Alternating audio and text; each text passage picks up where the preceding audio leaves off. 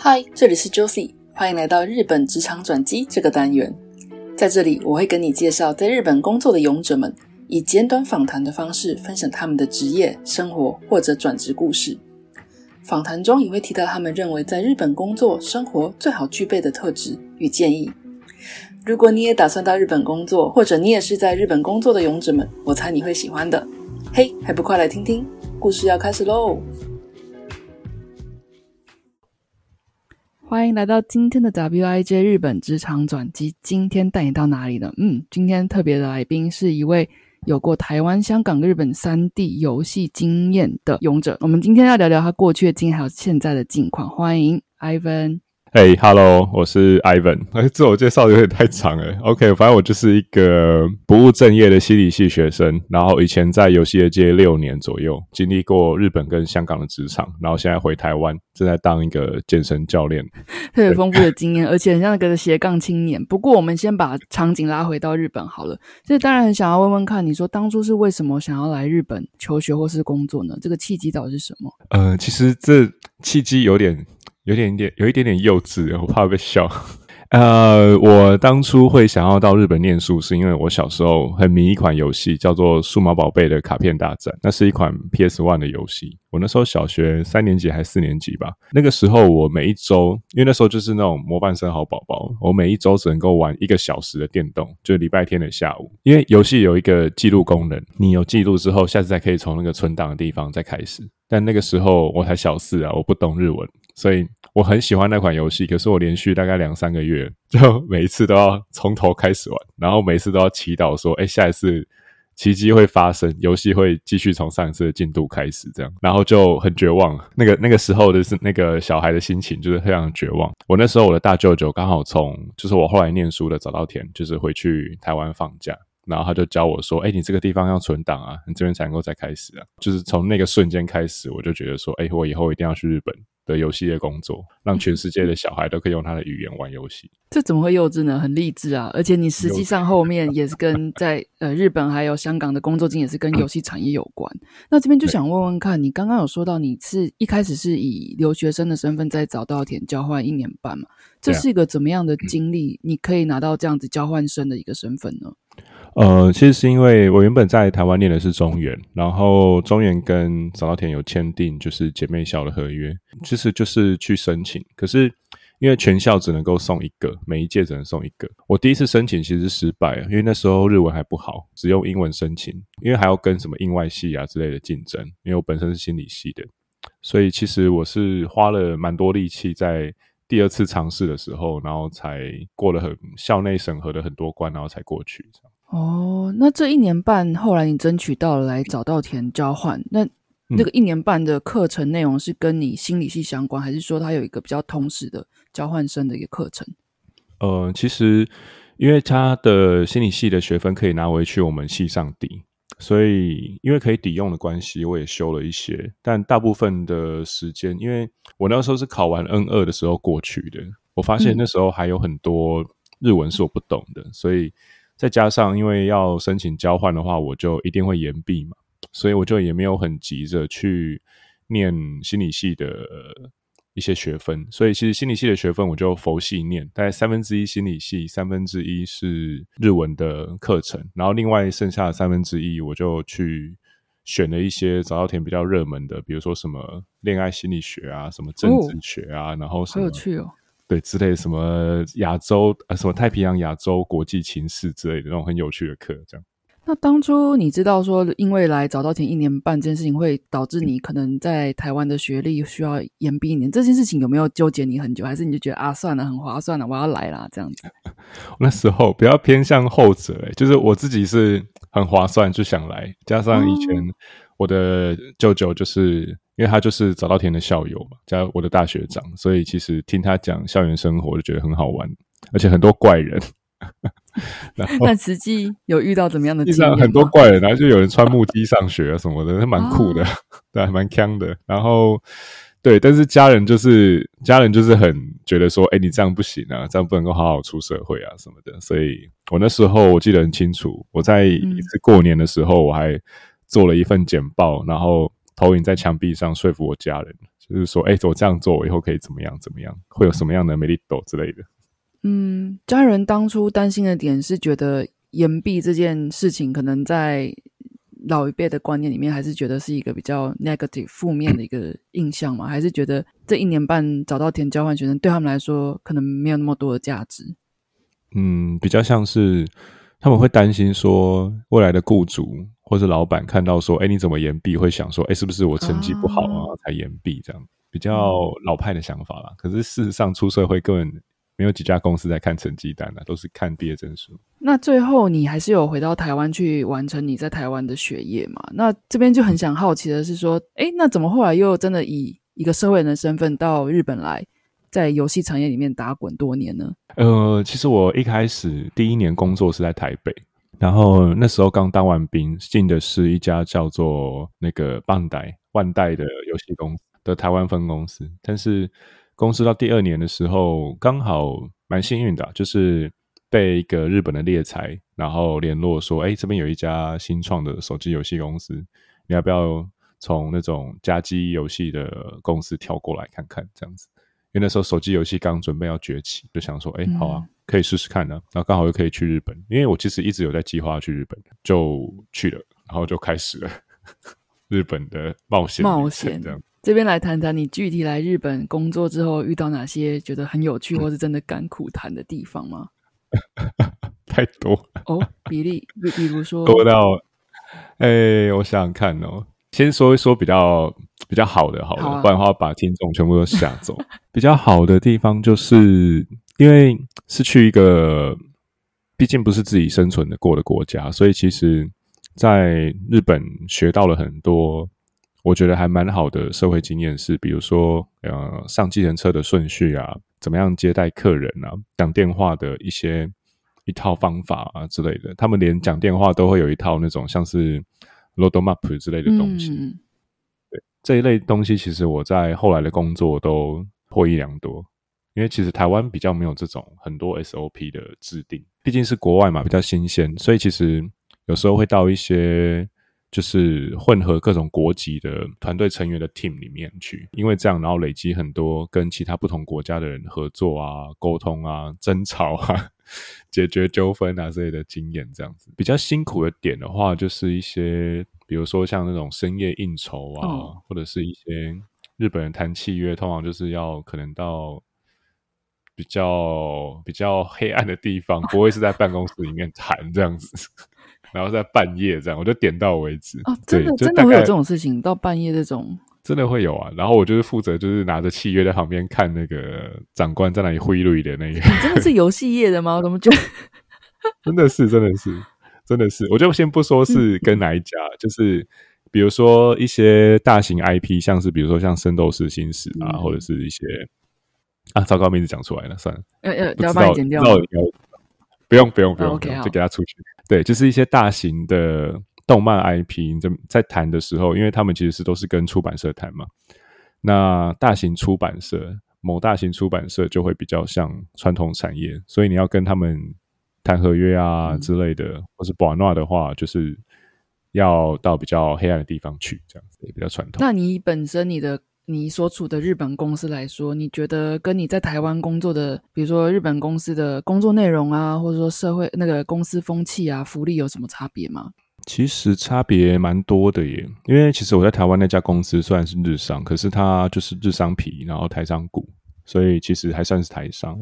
那日商跟台商比较不一样的地方，我觉得是。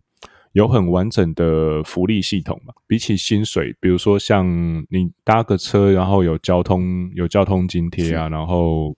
你出个差也会有完整的出差津贴啊，然后基本上你做什么事情你想得到的，好像都会给你个津贴什么的，然后连你去比如说可能补习啊、学东西都会有津贴，对，然后会很强调那种像是。学长应该说师徒制啦，就是一定会有一个带你的前辈这样子，比较重视日本，我觉得真的是比较重视流程，就一定要什么东西都要照流程走，然后比较死板一点。那相反的，我觉得台湾或者是香港这边的呃公司的话，就是会福利啊、津贴啊什么的比较少，大部分是你能够拿到的东西就是你本身的薪资的 package 这样子，也不太会有一个特定的，就是说，哎，给你一个学长或者给你一个学姐，然后你跟着他学习。台湾或香港就是这方面就比较零散，然后你要自己去去摸索，比较实力主义一点。但日本的话，我觉得会比较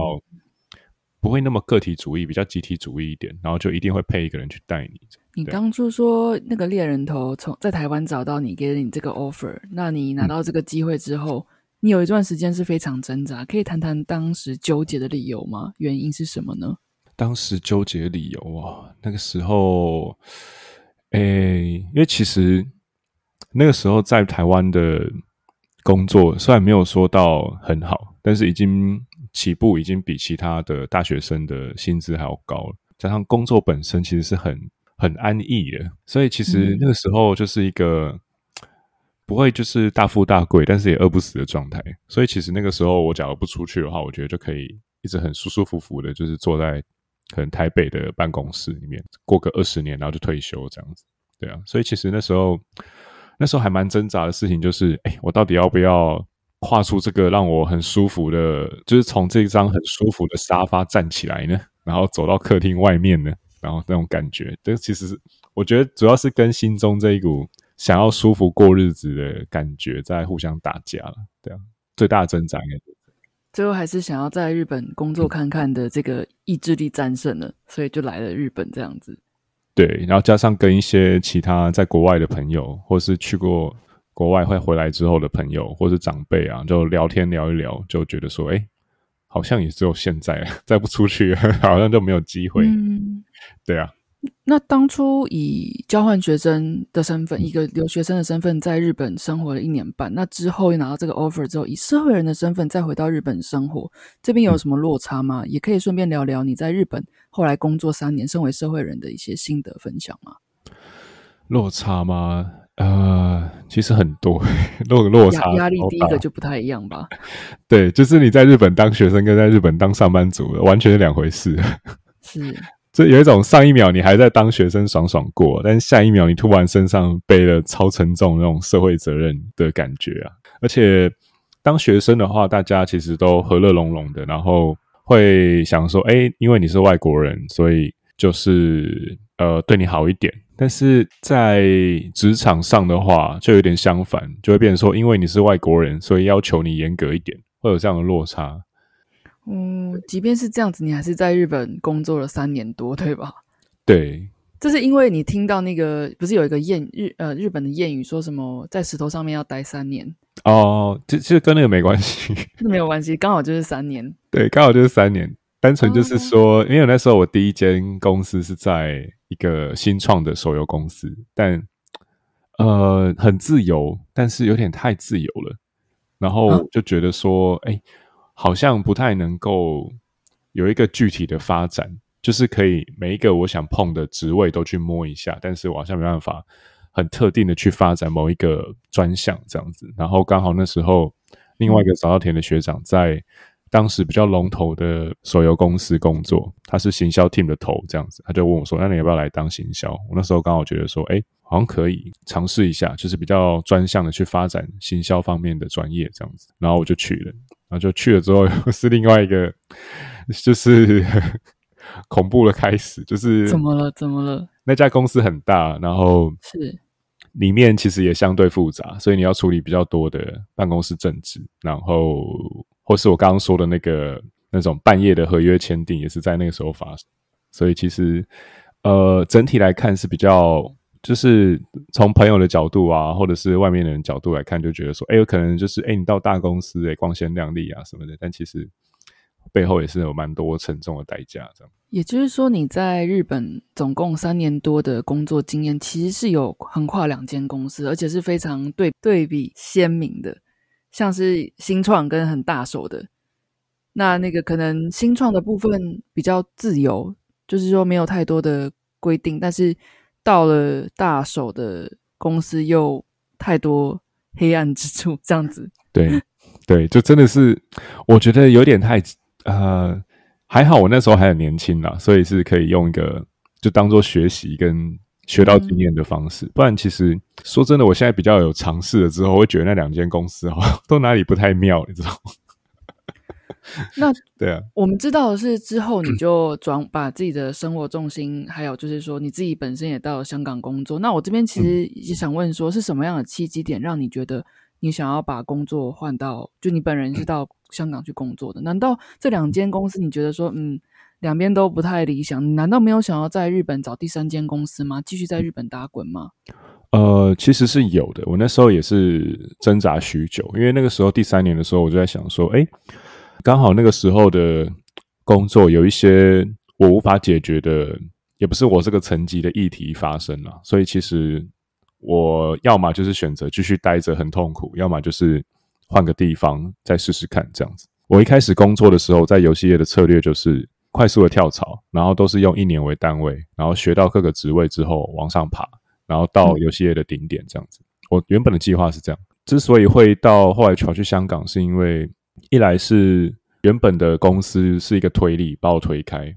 我那时候其实有思考过要不要继续在日本这个问题很久，但是各种调查，然后各种去思考，在那个时机点，其实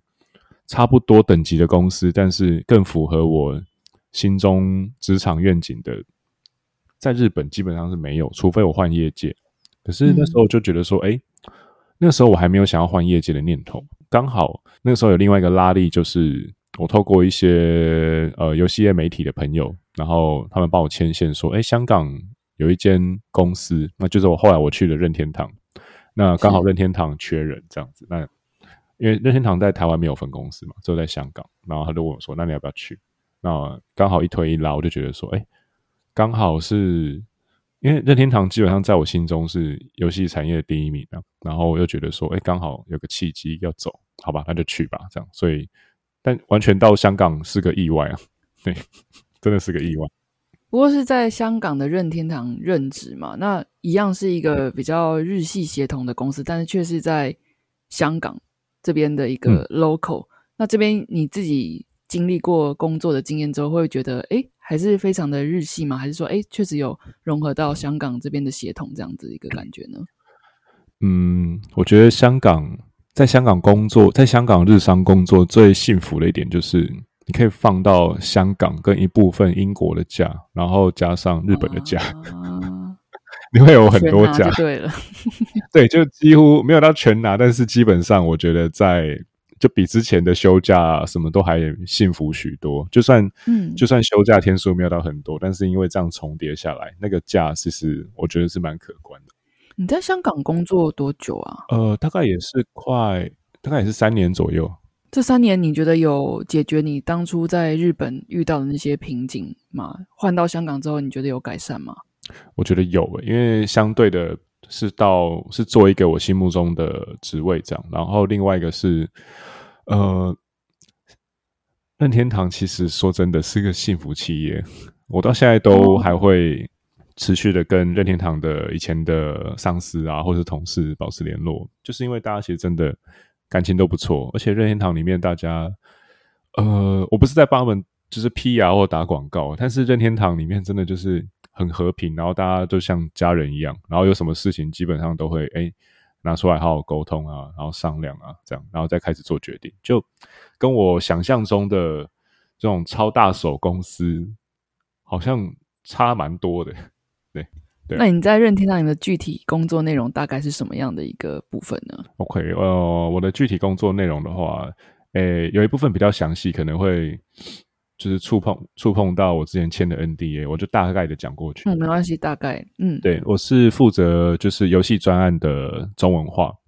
那或者是说在地化，那基本上要做的事情就是确保游戏里面的文本的中文是没有问题的。那或者是有些作品，例如像健身环啊之类的，我负责过的。比较特别，那就会需要去处理，说把配音也变成中文的，然后全部再一个一个重配过一次，这样子。所以基本上就是负责游戏专案的中文化的整个流程的内容，这样。哎，不过这样听你说起来，在任天堂，你认为是个幸福企业，你自己也相处很融洽，工作内容也算是你喜欢的，那怎么现在又决定回到台湾呢？我就我所知是在二零二零年十月嘛，对，计划回到台湾。那现在你本人也是在台湾，这又是一个怎么样的心境转折呢？对，好，这个就是好，真的很会问，都抓到重点。呃，其实也是一推一拉，诶，因为推力的话，其实是先撇开任天堂很幸福这件事情，只看香港的环境的话，呃，香港环境的推力是刚好国安法通过，加上国安法通过，其实台湾人在那里的处境会变得还蛮艰难的，对，而且其实是风险很高的。然后另外一个点是，我觉得香港的肺炎的。管制其实真的做的还蛮糟糕的，所以他们的健身房大概就是会一直开开关关，然后时不时餐厅啊、健身房啊什么都会封锁起来，跟台湾的状况其实差别非常的大。那那个时候我刚好萌生说，哎，我健身了三四年，我想要把运动啊、健身变成我的的下一份想挑战的工作，这样就会变成说，哎，在香港的话就没有办法做这件事，因为健身房一直封锁。哇，这个决定我觉得是蛮大的，因为除了是从国家移到国家之外，你也是等于是脱离你的主业，从游戏圈换到健身产业。这个难道我觉得这个的挣扎，或许又比当初你一样是在台湾的手游产业，然后要换到日本这边还要大。你这边是怎么去做调试的？调试哦，其实。还是也没什么调试，就是我要。我是没有那么坚强啊，还是调试蛮久的。呃，基本上那时候，呃，其实我思考的大概也是一个，我那时候从我思考了整个，哎，我应该是思考两季左右吧。我在我刚才思考半年。那时候，好，这其实还蛮有趣的一个小故事，就是去年的年初，我刚好回台湾，然后那时候刚好我的。呃，我刚好发生一些其他事情，然后比较低潮，这样子工跟工作不就是比较不相关的。那时候就觉得说，哎，不行，我一定要找个方法去排解一下。然后我就就飞回台湾，然后跑去垦丁，待在垦丁跟恒春冲浪，冲了一个礼拜。对，然后就是一边冲浪，然后一边休息的时候就看着天空，然后思考人生的意义。这样 真的是字面上的，就是思考人生的意义。然后找自己，对，就也不是呃，对，就算是找自己，这样就有点像是想要找到一个更新版本的自己是怎么样，看他会不会冒出来，在天空里面冒出来这样。然后那个时候其实就觉得说，其实离开游戏业并不是因为发生了什么很大的挫折或干嘛，其实在任天堂真的过得还蛮开心的。那香港的环境推力跟台湾的环境拉力也还好。比较更核心的理由，是因为我觉得说，任天堂已经算是我心中的游戏产业的顶点了。那就有点像是，哎，这一片游戏的白金奖杯解完了，我想要换一片游戏了，就这样。那下一片游戏刚好就是就健身产业，所以我想去试试看。就是，哎，我自己练了那么久，那也自认就是累积了蛮多这方面的知识。那想要换一个产业，再从零开始。打造一次自己的事业，看看这样。那既然刚刚 Ivy 提到了他的健身产业的计划，那这边就是想要继续追问了。你回台后的计划到现在，你有什么样的规划，或者说甚至于是将来，你自己心中有什么样的规划吗？OK，那台面上的话，我可以先讲；台面下的东西就容我先继续保密一下。那没问题。台面上的东西的话，就会是呃，因为我现在其实，在。一间大型连锁健身房工作这样子。那我现在回台之后的计划就是，我这一年会先好好的、稳定的在这一间大型连锁健身房里面当一个健身教练，然后累积客源啊，累积知识啊，累积一些业务开发的经验这样子。那也把我身上的专业，就是努力的传递给我现在手上的客户跟学生们这样。那之后三年五年的计划可能会更多一些。那之后可以再请各位有兴趣的话，可以 follow 我的自媒体，我上面可能会稍微公布一下，这样有各种就是很有趣的小啊，或是中型的计划这样子。打铁趁热，现在告诉大家一下怎么样追踪到你好了。好，没问题。呃，可以在 IG 上面搜寻呃循序渐进。那循序渐进的渐会是健身的健，就是一个。换一个字的那种小字谜的感觉。那搜寻循序渐进的话，就可以看到我，或者是可以呃搜寻 IG 的账号，呃，Keep Training K E E P，然后两个底线，然后那个训练的 Training 就可以找到我。那现在呢，我们把主题拉回，刚刚听到很多他关于他的故事，就是台湾、日本、香港都有跨足到。那其实我我这边听起来很羡慕的一点是，你虽然说心中有些挣扎，要不要突破舒适圈啊？要不要就是呃从游戏业脱离，然后到就是健身产业啊？但是感觉上你要什么都得到什么。这边就让我想要归类问你一个问题，就是说你觉得国际人才需要具备怎么样的特质？哦，好，这个其实是一个 我觉得很大的问题，而且应该不同的国际人才会回答出，可能一百种会回答出一百种答案，这样，这个才有问的价值。对，好，那好，我稍微归纳一下，因为这个有点难，一两句话讲完。我觉得国际人才需要具备的有几个很核心的特质是，第一个是我觉得要有冒险精神，对，因为基本上你肯出国工作，你心中应该都有。就住着一个冒险家，不然你不会自己把自己就是弄得这么累，然后跑出来工作这样。所以我觉得冒险家精神这个特质蛮重要的。然后另外一个是，呃，心理的柔软度，就是你可以去很快速的理解跟适应一个环境，或是理解跟适应一群人。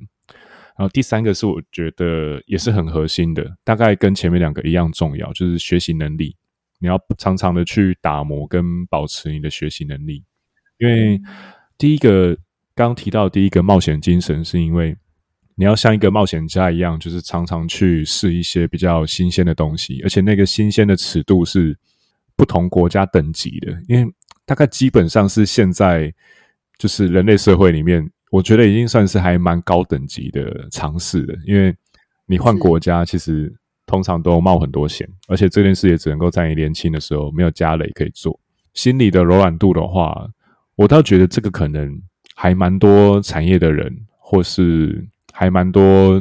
种场合的人都会有的。因为其实可能比如说像服务业啊，就也还蛮需要这个特质的。那心理柔软度重要的地方就在，